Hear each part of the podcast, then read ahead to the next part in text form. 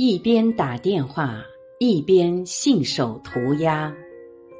作者：日本降英一，由郭勇翻译。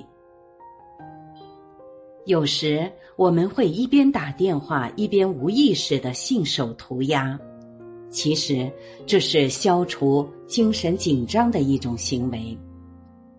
在公司里，经常有同事一边和客户打电话，一边用笔在纸上信手涂鸦。除了涂鸦，还可能一边打电话一边反复的把桌子上的东西。从左边移到右边，再从右边移回左边，甚至干脆开始整理自己的桌面。其实，这些行为的背后隐藏着同一种心理状态。这种无意识中的消除紧张或不安的举动，在心理学上被称为代偿行为。例如，打电话时。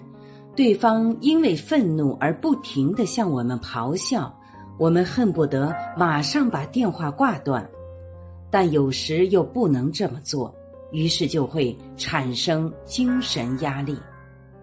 为了减轻自己的精神压力，我们的手会无意识的动起来，以便给大脑一些刺激。然而，和好朋友打电话聊得非常高兴时，基本上不会出现代偿行为。这也可以从一个侧面证明，代偿行为的目的就是缓解精神紧张。在冷饮店反复摆弄吸管，在咖啡厅没完没了的用勺子搅拌咖啡。在饭店，把一次性筷子的包装袋折得很小，这些都属于代偿行为。如果你约会的对象出现了类似行为，那你可要注意了。